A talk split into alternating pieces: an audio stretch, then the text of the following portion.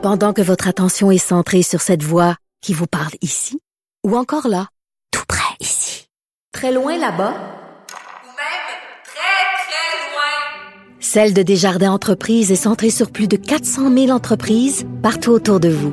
Depuis plus de 120 ans, nos équipes dédiées accompagnent les entrepreneurs d'ici à chaque étape pour qu'ils puissent rester centrés sur ce qui compte, la croissance de leur entreprise.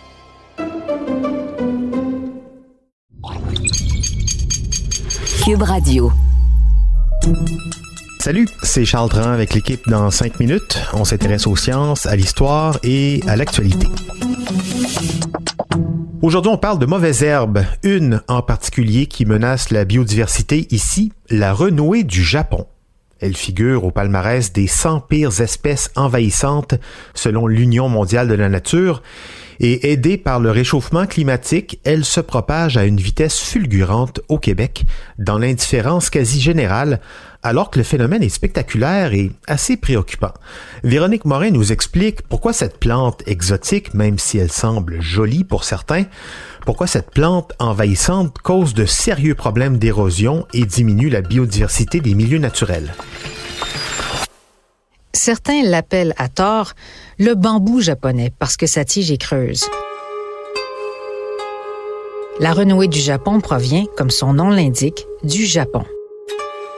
Elle a été amenée en Amérique du Nord en 1860 après avoir gagné la médaille d'or de la Société d'agriculture et d'horticulture d'Utrecht en 1847. Et elle a été longtemps le rêve des horticulteurs amateurs sans grand talent, doit-on le préciser, puisqu'elle pousse et se propage abondamment par elle-même.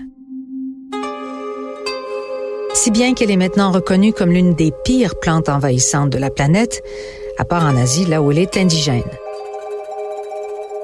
Une fois installée, elle détruit toute autre espèce végétale autour d'elle en leur volant les nutriments du sol, l'eau et même le soleil, créant un effet couvrant avec ses grandes feuilles et en propageant des toxines néfastes aux autres plantes. En Amérique du Nord et en Europe, la renouée du Japon, son frère, la renouée sakhaline, et leur hybride, la renouée bohème, n'ont pas d'ennemis, sauf le froid. Avec nos hivers, on aurait donc pu espérer en être épargné ici au Québec. Mais le réchauffement climatique fait en sorte que les périodes de gel se produisent de plus en plus tard à l'automne, ce qui laisse le temps aux graines de la renouée de se répandre et de faire des petits clones partout autour d'elle si bien qu'elle est maintenant présente le long des rives, des rivières du Québec jusque dans l'Anaudière, les Laurentides, la région de Québec, Montréal, l'Estrie et le Bas-Saint-Laurent.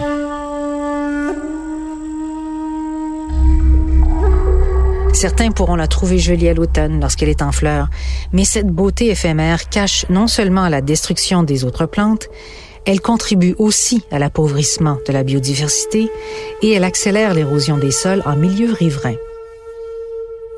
Le secret de son incroyable adaptation ici, c'est qu'elle n'a pas de prédateurs et sa tige et ses feuilles ne sont qu'une partie, le tiers de la plante. Les deux tiers de sa biomasse, en fait, sont enfouis profondément dans le sol. Ses racines sont des rhizomes ancrés à plus de 2 mètres de profondeur, pouvant s'étendre sur 3 à 6 mètres de largeur des fragments de ces tiges aussi petits que 4 cm et surtout de rhizomes, donc ces racines d'un dixième de gramme, suffisent pour produire de nouveaux plants. Une fois bien enracinés, les renouées forment des clones. Du réseau de rhizomes qu'elles tissent surgit tout un ensemble de tiges qui sont génétiquement identiques, capables de percer l'asphalte et de se frayer des chemins dans des fondations précaires. Le chercheur Claude Lavoie du département d'aménagement du territoire de l'Université Laval, un spécialiste des espèces envahissantes, n'hésite pas à la couronner comme étant la plus indestructible. Alors, comment s'en débarrasser? Bonne chance, dit Claude Lavoie.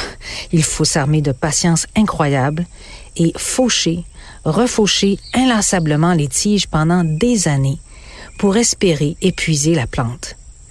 Toute autre méthode s'avère douteuse ou inefficace selon lui, à part des méthodes industrielles qui visent à dévitaliser carrément les sols pour réussir à se débarrasser de la renouée et de ses rhizomes.